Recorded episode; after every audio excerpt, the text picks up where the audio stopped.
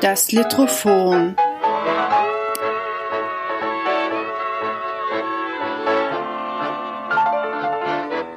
Der Mikropodcast über Literatur in und aus Österreich.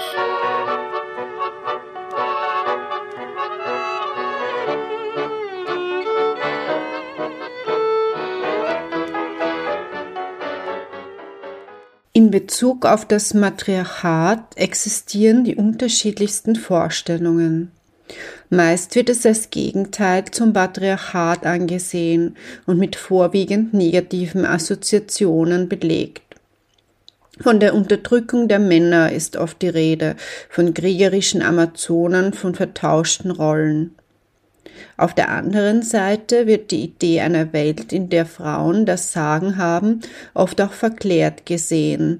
Alles wäre besser im weiblichen Paradies. Tanja Reich hat 20 Autorinnen und Autoren eingeladen, ihre Version des Matriarchats zu schreiben. Die Texte, die sie in der Anthologie Das Paradies ist weiblich, 20 Einladungen in eine Welt, in der Frauen das Sagen haben, vereint hat, hätten kaum unterschiedlicher ausfallen können. Doch was macht dieses Thema im 21. Jahrhundert immer noch so aktuell? Darüber und mehr habe ich mich mit der Herausgeberin Tanja Reich unterhalten.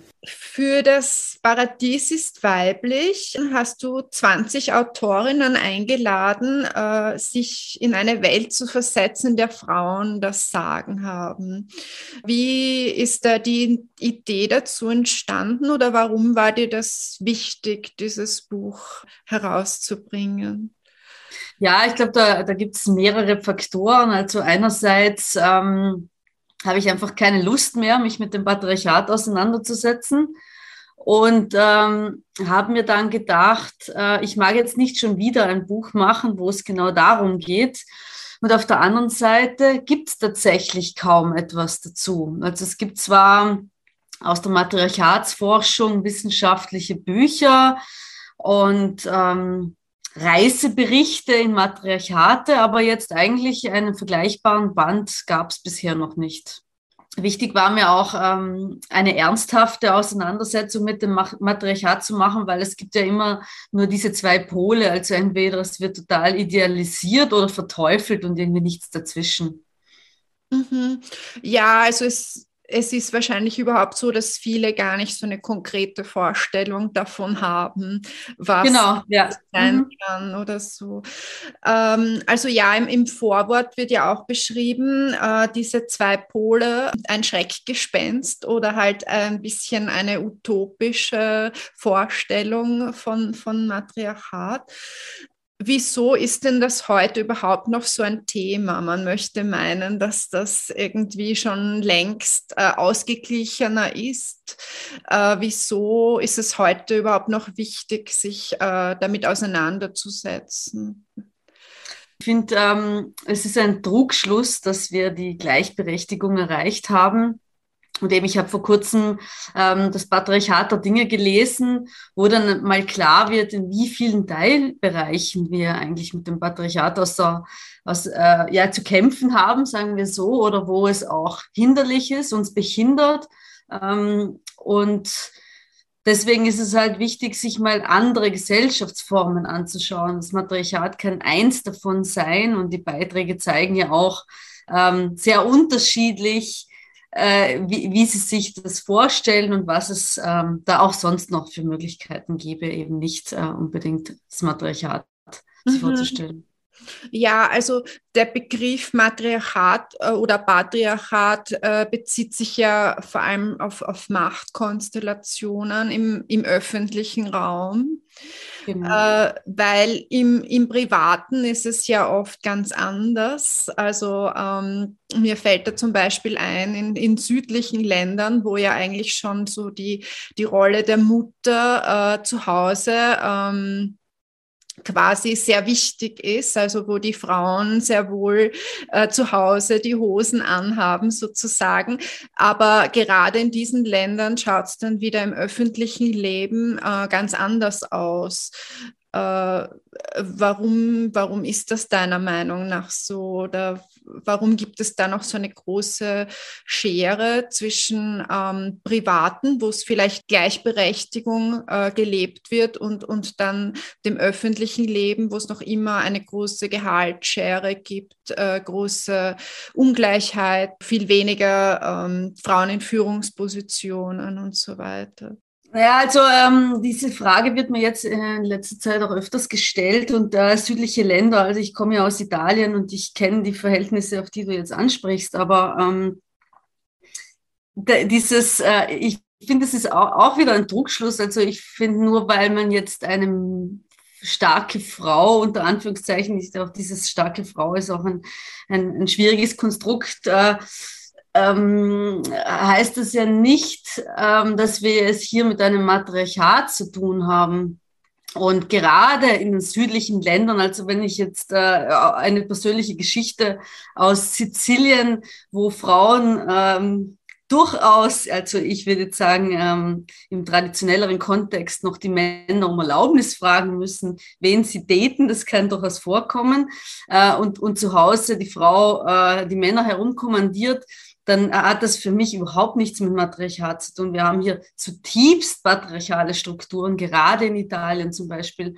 Und ähm, auch wenn wir hier viele Frauenfiguren haben, also ich, ich stelle es ja auch überhaupt nicht in Abrede, dass Frauen ähm, das Zeug dazu hätten, das Zepter in die Hand zu nehmen, sondern es geht darum, dass wir in einer krankhaften Gesellschaft leben und wir ähm, die gesamte Gesellschaft eigentlich verändern und in Frage stellen müssten. Und ich finde, ähm, also ein ganz toller Beitrag ist äh, von Emilia Roark am Ende, die dann auch sagt, ähm, das geht ja alles miteinander einher. Da haben wir das Patriarchat, da haben wir den Rassismus und wir haben den Kapitalismus und alles bedingt einander. Und eigentlich müssen wir alles abschaffen davon, damit wir endlich in einer gleichberechtigten Gesellschaft leben, wo es dann Platz für alle in dieser Gesellschaft gibt. Mhm. Ja, das ist ja auch oft ein Trugschluss, dass viele denken, aha, Matriarchat heißt, die Frauen unterdrücken die Männer. Also das ist ja auch überhaupt nicht gemeint damit wie man auch in den. Beiträgen sieht. Also ich glaube, das ist auch das, warum das oft so negativ besetzt ist, weil das viele so auffassen, aha, jetzt werden die Männer, die armen Männer unterdrückt. Und genau, das, das sagt, es kommt auch in einem Text vor, dass das ja schon ein Armutszeugnis fürs Patriarchat ist, wenn davon ausgegangen wird, wenn wir in der Umkehrung davon ausgehen, dass die Männer, die Frauen den, die Männer unterdrücken, dann heißt es ja äh, umgekehrt, dass die Männer das jetzt mit den Frauen machen und dass wir in einer zutiefst ungleichberechtigten Gesellschaft leben und in einer großen Schieflage. Also äh, in den Beiträgen äh, sieht man ja auch die Bandbreite an, an, Wunschvorstellungen quasi. Und was dabei auffällt, ist, dass das Verhältnis zwischen äh, weiblich und männlich gelesenen Autoren ziemlich ausgeglichen ist. Ähm, war das äh, auch ein Kriterium bei der Auswahl der Beitragenden, dass das sowohl äh, Männer als auch Frauen ziemlich äh, gleich, äh, gleichermaßen zu Wort kommen. Ja, auf jeden Fall. Also das ist ja schon auch meine Einstellung dazu. Also es ist ja auch so, wenn ich ähm, das Patriarchat äh, kritisiere, dann, dann meine ich jetzt ja auch nicht, dass alle Männer scheiße sind, unter Anführungszeichen. Also es geht ja darum, dass wir hier ein Gesellschaftssystem haben, das weder für die Frauen noch für die Männer passt und für alle weiteren Geschlechter und dass wir hier einfach ähm, mit Ungerechtigkeiten zu tun haben. Und äh, es geht nur, wir werden diese Gesellschaft nur gleichberechtigt gestalten können, wenn wir alle an den Tisch bitten und wir alle gemeinsam uns überlegen, wie wir eigentlich in Zukunft leben möchten. Mhm. Und was wäre deine persönliche Utopie? Wie könnte so eine Gesellschaft aussehen? Ja, ich, äh, ich habe da eigentlich nicht so eine ganz konkrete ähm, äh, Idee davon, was ich mir jetzt vorstelle. Deswegen bin ich ja auch hier in der Herausgeberinnenposition und, und habe jetzt alle Beiträge lustvoll gelesen und bin mit jedem Beitrag in eine, äh, auf eine andere Reise gegangen. Ähm, ich würde mir einfach wünschen, dass wir sagen wir, die, die Kern, äh, also die Grundpfeiler unserer Gesellschaft einmal überdenken und hier wirklich sich mal was nachhaltig verändert und wir nicht einfach in den altbekannten Schemata weiterdenken und ähm, einmal ausbrechen. Also das würde ich mir jetzt genauso in puncto Rassismus, Kapitalismus wünschen, dass wir hier einfach ähm, ja, die Grundpfeiler in Frage stellen. Mhm. Ja, jetzt haben wir von der Gesellschaft allgemein gesprochen. Ähm, du bist ja Verlegerin und äh, Lektorin. Wie, wie ist das denn in der, in der, im Literaturbetrieb? Ist, ist das auch noch, würdest du sagen, äh, patriarchal strukturiert? Ja, auf jeden Fall. Also ich habe da jetzt gerade von äh, Nicole Seifert das Buch Frauenliteratur gelesen und es ist wirklich erschreckend, äh, wenn man auf diesem kurzen Raum präsentiert bekommt, äh, wie über Autorinnen gesprochen wird, wie Autorinnen abgewertet werden. Und das ist mir natürlich, ähm, da habe ich selber meine Erfahrungen damit gemacht, also einfach mit den Büchern, die ich verlegt habe.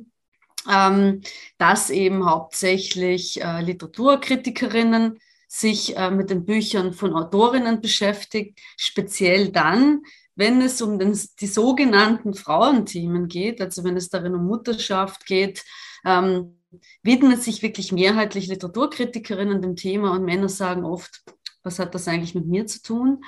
Ähm, genauso ähm, beobachte ich schon seit vielen Jahren, ähm, wie über die Bücher gesprochen wird. Also da, da, da kann man schon auch bestimmte Wörter zuordnen, also das Genie und die Sensation, die ist dann eher männlich konnotiert und bei Autorinnen wird sehr oft dann auch über ihr Äußeres gesprochen und Darüber hinaus äh, ist es so, dass alle Verlage, also sehr, sehr viele Verlage von Männern angeführt werden, während ähm, die Frauen die Arbeit machen. Also das kann man jetzt vielleicht mal wirklich so herunterbrechen. Es ist leider so, dass in allen Spitzenpositionen, ja auch in vielen Unternehmen, äh, Männer sitzen und das haben wir in den Verlagen auch so. Es ist auch die Buchbranche sehr männlich repräsentiert und da ist auch auf jeden Fall eine große Schieflage da. Mhm, ja, also ich habe ja auch letztes Jahr 15 Autorinnen zu dem Thema befragt und war da auch zum Teil schockiert, äh, wie, wie vielseitig dieses Problem eigentlich ist. Also es, es kamen da sehr viele unterschiedliche Geschichten, die im Ganzen eigentlich äh, ja das gleiche Thema hatten. Aber also da kam auch zum Beispiel, ähm, dass, dass auch das Alter bei den Autorinnen eine größere Rolle spielt, also auch im Hinblick auf Vermarktung und mhm. dass, dass da die Autorinnenfotos oft riesengroß sind bei Rezensionen äh, und das mehr im Vordergrund steht, also auch das Aussehen und ja, also auch halt das, das unterschiedliche Vokabular, das du jetzt auch mhm, angesprochen mhm. hast. Ähm, was kann denn Literatur dazu beitragen, dass sich da was ändert? Also ich meine, das Buch äh, Das Paradies ist weiblich ist sicher auch ein, ein großer Beitrag, aber was, was könnte, was würde denn noch fehlen oder was könnte da noch geschehen, deiner Meinung nach? Ich denke, Literatur ist immer eine gute Möglichkeit, in eine andere Wirklichkeit einzutauchen. Also man, man kann ja das Schöne mit Literatur ja wirklich sich eine neue Welt erschaffen und ähm, darin Lust wandeln, wenn man so will, und ähm, sich da eine ideale Welt zusammenschustern. Und ich denke, dass das jetzt zum Beispiel im Paradies da durchaus äh, gelungen ist und ähm, wir daraus was für unsere Realität rausziehen könnten. Mhm, also jetzt anhand von äh, Fiktion oder von, von mhm. äh, ja, von, von Büchern quasi das Vorleben, was, was möglich wäre. Ja, aber es ist natürlich am Ende des Tages wird es immer an der Politik, äh, bei der Politik dann am Ende liegen, äh, hier wirklich was Bahnbrechendes, was wahrscheinlich lange nicht passieren wird, äh, in die Wege zu leiten und hier wirklich mal Veränderungen zu machen. Mhm. Ich denke, es ist aber auch ein bisschen vielleicht ein bisschen eine Generationenfrage. Also äh, wenn man sich auch so die Kommentare ansieht, dann, dann ist das schon eher so, glaube ich, dass es da einen Bruch gibt. Also bei den, würde ich jetzt sagen, unter 40-Jährigen und den über 40-Jährigen. äh, dass vielleicht ein bisschen ein Umdenken schon erkennbar ist. Ja, allerdings muss ich sagen, wenn man dann ähm, feministische Texte aus den 20er Jahren liest, neigt man dann, also ich zumindest, durchaus zur Resignation, weil es alles schon da war. Es ist nicht so, dass wir jetzt ähm, rasend neue, neue Dinge uns ausdenken würden. Es waren mhm. viele Dinge sind eigentlich schon da. da daraus könnten wir eigentlich, es wäre alles aufbereitet eigentlich. Mhm. Ja. ja. und haben sich dann auch äh, seit 100 Jahren nicht sehr geändert. Genau, ja.